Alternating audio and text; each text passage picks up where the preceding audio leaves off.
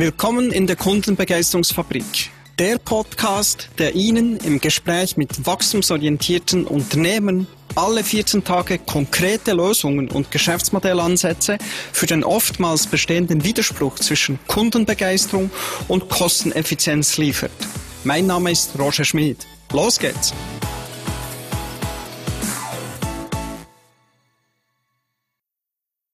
Heute darf ich die zweite Dame in meinem Podcast begrüßen. Das freut mich natürlich sehr. Das Gespräch mit meinem heutigen Gast könnten wir auch auf Französisch durchführen. Denn als Bielerin ist sie absolut bilag, obwohl ihre Muttersprache ist Deutsch. Französisch ist ihr aber offenbar immer schon wichtig gewesen, denn nach der obligatorischen Schulzeit in Biel und Nidau und ihrem Erststudium an der Universität Bern hat sie ihren Master bzw. ihr Lizenziat in Psychologie in Genf abgeschlossen. Nach dem Studium ist sie dann zuerst für Clubschule Migro in Lausanne tätig und hat dort äh, Diplom-Weiterbildungen organisiert, verkauft und auch selber durchgeführt. Nachher ist sie fünf Jahre bei der SBB als Leiterin vom Service Center Diagnostik für die Durchführung von Selektions- und Entwicklungsassessment und auch für Weiterbildungen zuständig gewesen. Es folgen dann sechs Jahre bei der Stadt Biel als stellvertretende Leiterin Personal und fünf Jahre beim Inselspital wiederum als Leiterin Weiterbildung, Führungsentwicklung und auch Performance Management. Seit acht Jahren ist mein Interviewgast jetzt an der BFB Biel Bien tätig. BFB ist ein etablierter zweisprachiger Bildungspartner für die Wirtschaft in Biel, am Jura Südfuss und im Seeland. Angeboten werden Grundbildungen für Kaufleute, Detailhandel, Pharmaassistentinnen und Assistenten, medizinische Praxisassistentinnen und Assistenten und es gibt auch eine Sporthandelsschule für Spitzensportler. Macklingen ist ja ganz in der Nähe. Oder auch Weiterbildungen in verschiedenen betriebswirtschaftlichen Disziplinen wie Finanz- und Rechnungswesen, Marketing, Personalwesen oder auch Leadership und immer mehr Themen rund um Digitalisierung. Meine heutige Gesprächspartnerin verantwortet, es wird mich nicht weiter überraschen, den Bereich Weiterbildungen an der BFB. In Zahlen sind es 1000 Weiterbildungskundinnen und Kunden und über 150 Referentinnen und Referenten. Ihre Freizeit verbringt sie am liebsten mit Freunden und Freunden im Sommer wie auch im Winter in den Bergen. Und eben nicht am Hockeyfeld beim Match Biel gegen Genf, was sowieso problematisch wäre, zum entscheiden, wer jetzt der bessere Sieger ist. Ja, und damit sage ich herzlich willkommen bei mir in der Kundenbegeisterungsfabrik Simon Monnier. Herzlichen Dank, Roger. Du sagst, dass du immer auf der Suche nach Neuem bist und dass du ähm, die bei deinem Studium äh, oder eben, dass dein Studium und deine Zeit in Genf die prägt haben. Ist es der Reiz von dem Neuen gewesen, wo die damals hat entschieden, dein Studium in Genf äh, weiterzuführen oder abzuschließen? Absolut. Ich bin jemand, wo man im positiven Sinn kann sagen, äh, immer ein bisschen auf, auf, auf Veränderungen aus ist, auf der Suche nach Neuem, wie du das richtig hast gesagt. Und im negativen Sinn hat man es zeitlich können sagen, ein bisschen unstet, ein bisschen äh, wenig Sitzleder, wie man so kann, äh, formulieren Im Studium ist es effektiv so gewesen, dass mir ist klar war, dass ich das zu Bern nicht durchziehe. Äh, das Studium, das ich habe angefangen habe, ich war dann mehr unterwegs gewesen, im Reisen, am Ferien machen und am Jöppeln und ein bisschen weniger an der Uni. Und habe mich dann für Genf entschlossen. Genf war ein Studium schon damals gewesen, das eigentlich schon nach dem Bachelor-Master-System funktioniert und auch schon ein bisschen mehr verschult war. Und das hat mir ehrlich gesagt geholfen, das Studium dann schlussendlich auch abzuschließen. Und der See, ja, offenbar Ferien, reisen. Genau. Wobei, das Biel hat ja auch einen schönen See. Das Biel haben wir auch einen schönen See, das ist ja so. Und vielleicht, wenn ich noch anfügen kann, Genf hat mich ehrlich geprägt. Ich bin immer, du hast es eigentlich auch schon in der Einleitung erwähnt, ich bin immer schon an dieser Sprachgrenze aufgewachsen, immer mit beiden Sprachen konfrontiert gewesen, aber eben als Deutschschweizerin in Bio und in der Zeit in Genf denkt es mir, habe ich auch meine Weltschweizer Seite, wo eigentlich auch meine Wurzeln sind, das gehört vielleicht am Namen an, habe ich auch die so richtig können weiterentwickeln Sehr schön. Ja, aber du hast Psychologie studiert. Eine Studienrichtung, die eigentlich sehr viele berufliche Möglichkeiten bietet. Übrigens, meine Tochter studiert auch Psychologie im Moment in Bern. Ob es dann in Freiburg weitergeht oder wo es hergeht, wissen wir noch nicht. Wahrscheinlich eher nicht auf Genf. ja, warum hast du dich dann nachher für die Bildung entschieden? Ist das für dich schon früh klar gewesen? Ähm, weil viele tun sich ja dann eher schwer, vor einer Klasse herzustehen und ihr Wissen zu vermitteln. Genau. Wenn ich ehrlich bin, habe ich nicht Psychologie studiert mit einem klaren Ziel, sondern weil mich wirklich das Thema hat interessiert. Das ist damals nicht unbedingt bei allen auf, ähm, auf äh, grosse Begeisterung gestoßen. Vor allem meine Eltern haben das Gefühl, was machst du mit dem, äh, was wirfst du da, weil es eben so ein breites Feld ist. Während dem Studium habe ich eigentlich so ein bisschen Sachen ausschließen und habe vor allem auch gemerkt, dass ich nicht in den therapeutischen Bereich möchte. Ähm, und habe mich schon während dem Studium und auch während der Leidsarbeit damals äh, mehr Richtung HR und Bildung äh, orientiert. Im Sinne von dem, in Genf hat man nicht können Fachrichtung auswählen damals, aber man hat natürlich ein Leidsarbeit-Thema gehabt, man konnte Fächer belegen und das war schon dann immer der Bereich HR und Bildung. Gewesen. Ich finde Bildung halt etwas Spannendes, etwas Vielfältiges. Ich muss vielleicht auch sagen, dass ich immer wieder mal habe unterrichtet, sei es in internen Seminaren, sei es hier bei uns in unseren Fachausweisen. Aber das war nie der Hauptteil von meiner Tätigkeit. Gewesen. Das stimmt. Also immer zu organisieren, hauptsächlich. Es ist mehr zu organisieren und zwischendurch gebe ich gerne auch einen Unterricht, sagen wir es mal so genau. Also das machst du noch? Das mache ich jetzt gerade im Moment nicht mehr. Hier in Biel habe ich in den HR-Fachausweisen unterrichtet, sowohl in Französisch wie auch in Deutsch. Da kommt dann auch wieder ein meine Unstetigkeit zum Zug. Wenn du das mal vier, fünf Mal hast gemacht, habe ich irgendwann gefunden, so, soll das jemand anderes machen. Es ein bisschen gesehen, auch wenn die Leute wieder andere sind. Äh, jetzt gerade im Moment unterrichte ich nicht mehr. Gut. Was nicht ist, kann dann wieder werden. Ähm, genau. Heute wollen wir aber über die äh, Volatilität von eurer Kundschaft bei der Weiterbildung, vor allem nach Covid, genau. reden. Die Welt äh, hat sich im Bildungssektor unerwartet schnell und voraussichtlich auch bleibend verändert ich glaube, egal welchen Geschäftsbericht vom Bildungsinstitut man aufschlägt, alle reden von den Auswirkungen von der Corona-Krise und von den verschiedenen Wellen. Präsenzunterricht ist lang nicht mehr möglich gewesen und nachher erst wieder mit massiven Einschränkungen. Unterdessen hat sich äh, diesbezüglich ja alles wieder normalisiert. Trotzdem denke ich, hat sich einiges nachhaltig verändert. Und ähm, wie, wie ist das? Äh, eben, wir alle sind ja betroffen gewesen, doch wie hat sich das auf Bildungsinstitut, vor allem auf etablierte wie euch, eher klassische Institut wie BFB ausgewirkt und wie habt ihr reagiert darauf? Ich kann mir vorstellen, Online-Unterricht spielt eine größere Rolle jetzt. Ja, also effektiv. Corona hat uns eigentlich vor allem Angst gemacht, natürlich am Anfang wegen voll Online-Unterricht. Weiterbildung ist etwa zehn Monate insgesamt online gewesen und nicht mehr im Präsenzunterricht sein. Und eigentlich sind wir glücklich gewesen, dass wir das überhaupt können sicherstellen in so einer Organisation wie wir sind, ist das nicht ganz selbstverständlich. Ähm, wenn 120 Referenten in zwei Sprachen und die meisten von denen sind noch nie irgendwo online tätig gewesen, äh, das kann man sich heute fast nicht mehr vorstellen, aber vor drei Jahren war das so. Ähm, da sind wir eigentlich wirklich während auch gut eineinhalb Jahre sind wir im Krisenmodus gesehen und sind eigentlich stolz auf uns gesehen, dass wir das irgendwo haben hergebracht und dass der Unterricht hat stattgefunden und dass wir nichts haben müssen absagen. Und seit etwa genau einem Jahr ähm, gibt es keine Einschränkungen mehr äh, für die Weiterbildungsabteilungen.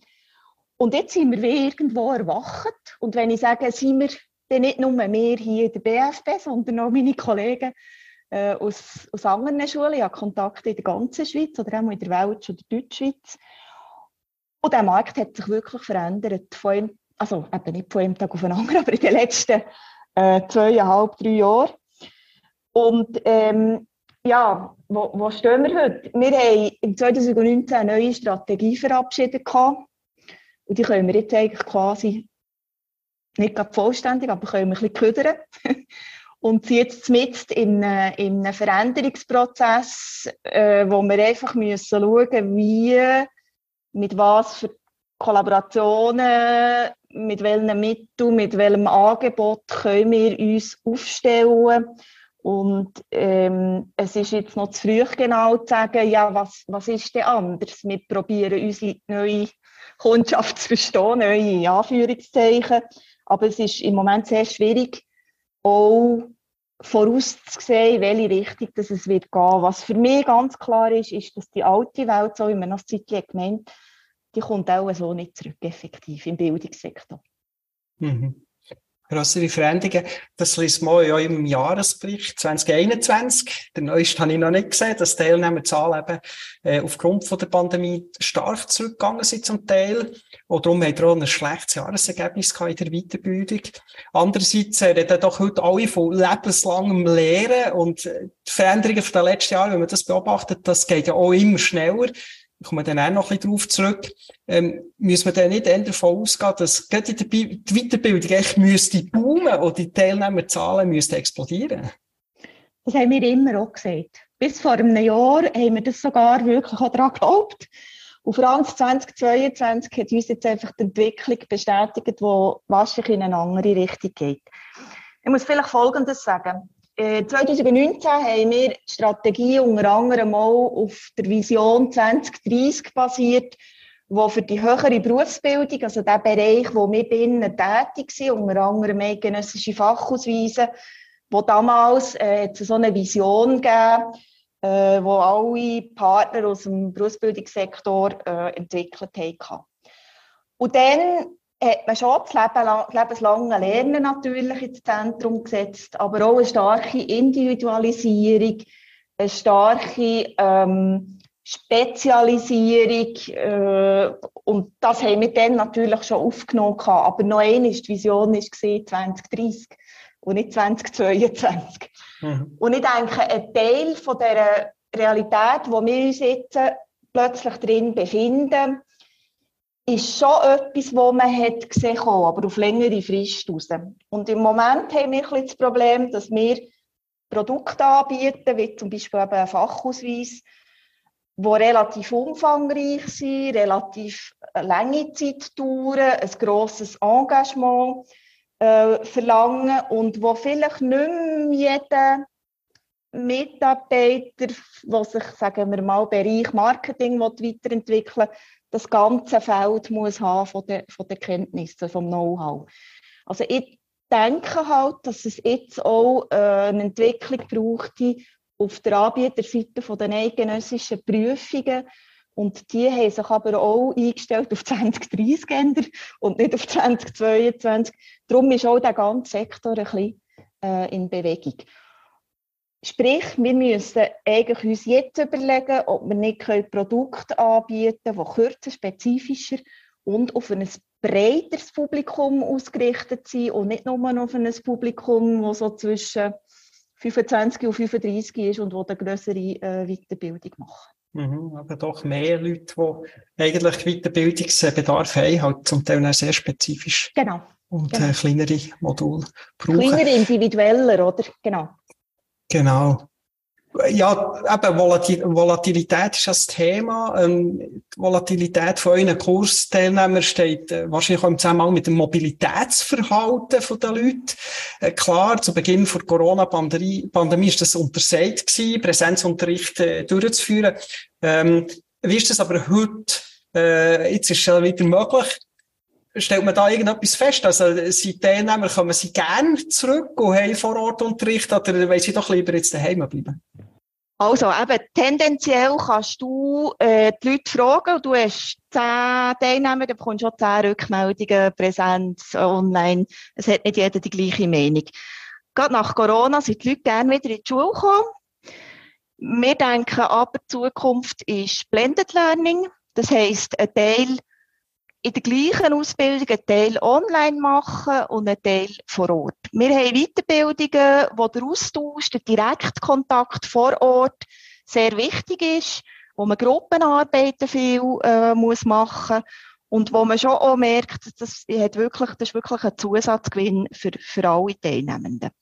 Darum werden wir in Zukunft auf Blended Learning setzen. Das tönt so einfach. Wir brauchen für das einen Partner und wir sind ja dran. Im Moment haben wir, ich kann noch nicht sagen, wer, aber wir haben eine neue Partnerschaft am, am Tun, am Entstehen, wo mehr Erfahrung und ein bisschen mehr Power auch hat für uns dort drinnen zu unterstützen oder auch immerhin in der Zusammenarbeit können weiterzumachen. Volatilität heisst für mich aber noch etwas anderes. Volatilität heisst auch, dass eine gewisse muss ich aufpassen, dass ich nicht negativ rede von unseren Kunden, aber eine gewisse Unentschlossenheit manchmal da ist. Ein Teil der Kundschaft möchte sich möglichst, möglichst spät, und das heisst wirklich manchmal am letzten Tag, vor der Weiterbildung können entscheiden. Ein Teil entscheidet sich und fährt an und findet dann wieder, ja, ihr wisst ja, was kann ich nächstes Jahr wieder kommen. Ein Teil ähm, braucht wahnsinnig viel Beratungsaufwand. Also Volatilität heisst für mich auch ein bisschen, und das hängt wahrscheinlich auch mit dem, das ist jetzt eine Hypothese, aber vielleicht mit dem Zustand von der Welt zusammen, weil man nicht so sicher ist, was ist morgen, was ist in zwei Jahren, was ist in drei Jahren.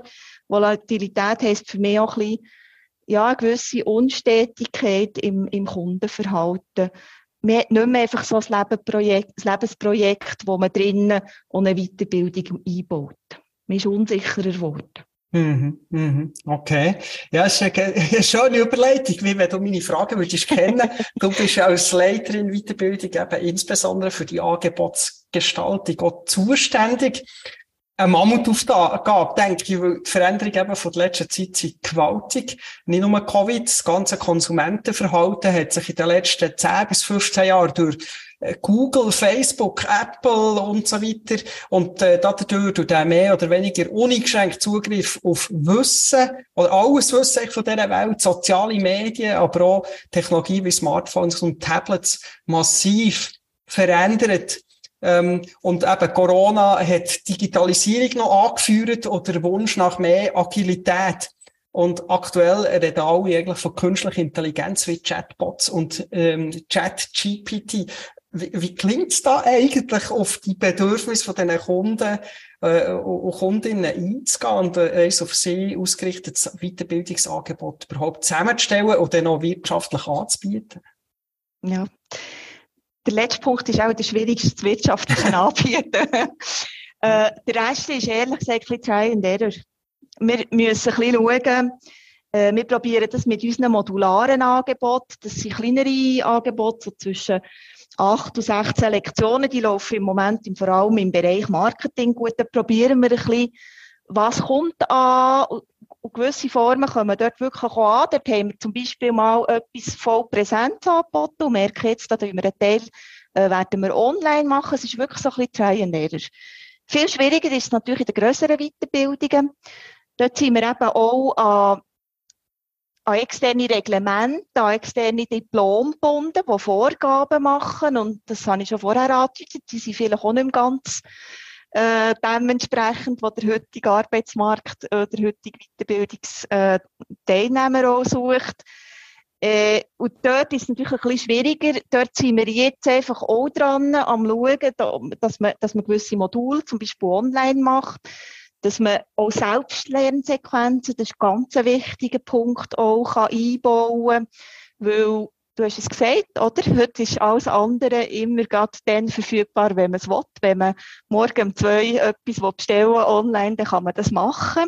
Äh, darum müssen wir auch können, äh, den Teilnehmenden Möglichkeiten geben, dass sie daheim an etwas arbeiten können, dann, wenn sie Lust und Zeit haben. Und Tendenz ist Reduktion von der Zeit hier in der Schule, die geplant ist gewisse Sachen online, dann kommt dazu, dass sie sich nicht mehr müssen deplatzieren und andere ähm, als Selbstlernsequenzen. Aber auch das ist aufwendig auf beide Stellen, braucht relativ viel Zeit, braucht relativ viel Power und relativ viel Geld. Und dort gehe ich davon aus, dass wir das nur über Zusammenarbeit mit anderen Playern werden herbringen. Mhm. Ja, eben, ich habe es gesagt, eine Mammutaufgabe. Es mhm. ist effektiv äh, sehr, sehr vielseitig. Äh, was früher vor allem um Inhalt ist gegangen, äh, geht es heute um die, die Bildungsform und genau. Kanäle und der Mix aus diesen Kanälen und was man online anbietet, etc. Also, Chapeau vor denen, was sich dieser Aufgabe stellen. Ähm, mein Thema ist ja Kunde- und Serviceorientierung ähm, und auch BFB hat sich das auf Fahne geschrieben. Im Geschäftsbericht 2021 steht da, dass die geografische Lage vor BFB prädestiniert dafür ist, äh, alle Berufe auszubilden, die einen starken Kundenbezug haben und damit eine hohe Kommunikationskompetenz im Zentrum steht. Äh, kannst du mir da mehr sagen? Was hat das mit der geografischen Lage auf sich? Und äh, wie wirkt sich das bei dir aus auf die Schwerpunktbildung im Weiterbildungsangebot? Mhm. Ja, also Biel hat ja immer so eine Sonderstellung, äh, wahrscheinlich vor allem von der, wegen der Zweisprachigkeit, aber manchmal auch, ich sage jetzt etwas Böses, rüpft man ein bisschen die Nase über Biel, ähm, tut sich ein bisschen unterschätzen. Aber es ist effektiv so, dass wir äh, eine interessante Stellung haben mit den beiden Sprachen, aber auch gegenüber zum Beispiel am, am, am Berner Jura oder am Jura allgemein, gegenüber Neuchâtel. Äh, dort haben die Leute keine Berührungsängste mit Bio und wir haben dort relativ, wir sehen dort ein relativ grosses Potenzial. Das heisst auch, wir sehen mehr Potenzial sogar auf der französischsprachigen Seite. Äh, und das ist auch das, was man mit der geografischen Lage ein bisschen, kann, ein bisschen, kann umschreiben kann. Mhm. Wir haben ganz äh, wichtigen Punkt in unserer Schule, die, die Positionierung im Geschäftsbericht, die gilt ja für die ganze BFB, also für Grund- und Weiterbildung. Und was wir hier haben vor Ort, wir sind die einzige kaufmännische Berufsschule ähm, am Standort Biel. Und wir haben dort natürlich ein grosses Publikum, das die Schule schon kennt. Das sind all die, die, die Grundbildung haben gemacht haben. Und wir stehen natürlich dort schon vor der, Voraus äh, vor der Herausforderung, dass wir die können behalten bei der BFB. Wir haben mhm. das gemerkt, es gibt eine gewisse, wenn sie die Lehre fertig haben, sind sie auch froh, sie können gehen, nicht mehr mit der Schule zu tun haben. Aber es gibt trotzdem eine gewisse Treue bei einem Teil von diesem Publikum. Und die erste Schule, wo sie daran denken, wenn sie später etwas machen wollen, sind wir. Und ich sehe dort ganz viel Potenzial, nebst dem ganzen französischsprachigen Umfeld, wo wir wollen, ähm, ausweiten, denke ich, ist die Kundschaft, die, die treue Kundschaft, ist für uns ganz wichtig. Mhm. Loyale Kunden, spricht eben viel dafür, die äh, wertschätzen und Angebot für sie weiterzuentwickeln. Absolut, genau. Ja, da draussen gibt es immer mehr zum Teil selbsternannte Experten, die ihr Wissen, ihre Tipps und Tricks entweder verschenken oder für teures Geld online anbieten. Wie beobachtet ihr den Trend? Wie differenziert ihr euch von diesen Experten? Und, und ja, wie reagierst du auf so etwas? Ja, ähm, was wir sicher nicht werden, ist ein reiner Online-Anbieter, der so Wissenssnack ähm, aber jetzt nicht stellt, gratis oder für viel Geld. Ähm, das können wir, wollen wir äh, und tun wir auch nicht konkurrenzieren, das wär, da wären wir nicht die Richtigen. Ich glaube, man muss sein Profil kennen. Ich habe es jetzt gerade gesagt, Grundbildung im Haus. DFB ist zwar eine private Organisation, aber hat für einen Teil Grundbildung natürlich einen öffentlichen Auftrag und auch öffentliche Gelder.